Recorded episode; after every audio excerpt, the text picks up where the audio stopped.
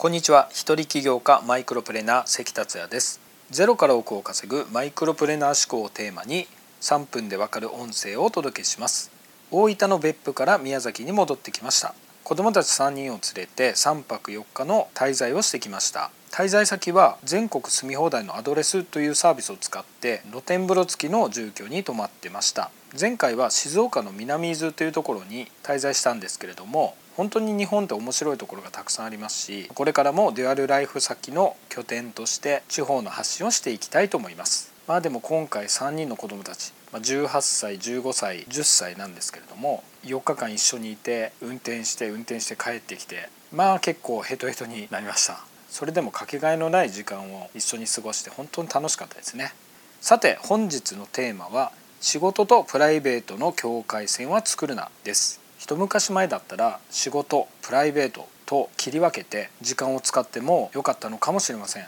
しかしもうこれからは仕事プライベートを分けるのではなく全てがあなた自身であり全てが仕事であり全てがプライベートという概念で生きていった方がいいです。理由は3つあります。一つはご存知のようにいつでもどこでも仕事ができる環境が整ったからです。モバイル機器が出てきてから時代が本当に変わったと思います。携帯電話からモバイル PC そしてスマホ。何時から何時まで仕事という時代ではもうなくなってますしこれからそういう境界線というのがどんどん解けていくと予想するのは難しくないと思います。2番目の理由はプライベート面がブランディングの一部になるということです。個人の情報発信の走りであるブログ。僕は2005年に始めたんですけれどもその時に僕は家族のことや宮崎に住んでることそういうことを積極的に発信してました。それが気づけばブランディングになっていったんですよね。今や個人の発信というのは毎日歯を磨くっていうぐらいごくごく当たり前にされてる方っていうのは多いですよね。それをブランディングとして戦略的にするということがビジネスにおいては大切なやり方になります。最後の3番目の理由はプライベートも仕事の一部になるということです。